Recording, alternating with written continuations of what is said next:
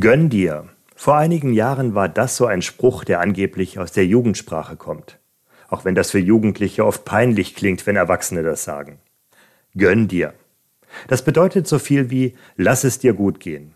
Hab Spaß und erlaube dir selbst, dass du auch mal genießen kannst.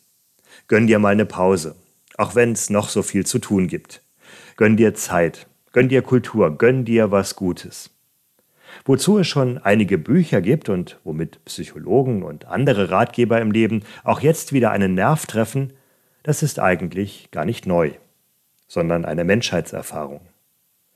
Es gibt einen schönen Text aus der Mitte des 12. Jahrhunderts schon, da schreibt der Mönch Bernhard von Clairvaux an den damaligen Papst Eugen III. Die beiden kannten sich aus dem Kloster, bis der eine dann Papst wurde und auf einmal völlig in Beschlag genommen war von allerlei Aufgaben.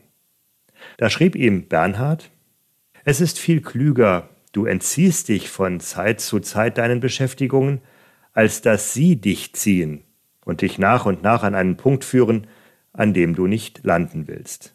Und weiter schrieb Bernhard an Papst Eugen, ja, wer mit sich selbst schlecht umgeht, wem kann der gut sein?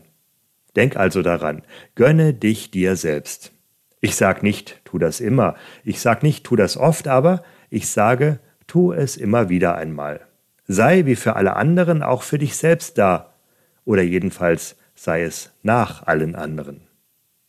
Ein schöner, alter und doch immer wieder aktueller Wunsch in christlicher Tradition, auch in dieser Adventszeit, finde ich, wo so vieles aufeinander prallt. Gönne dich dir selbst.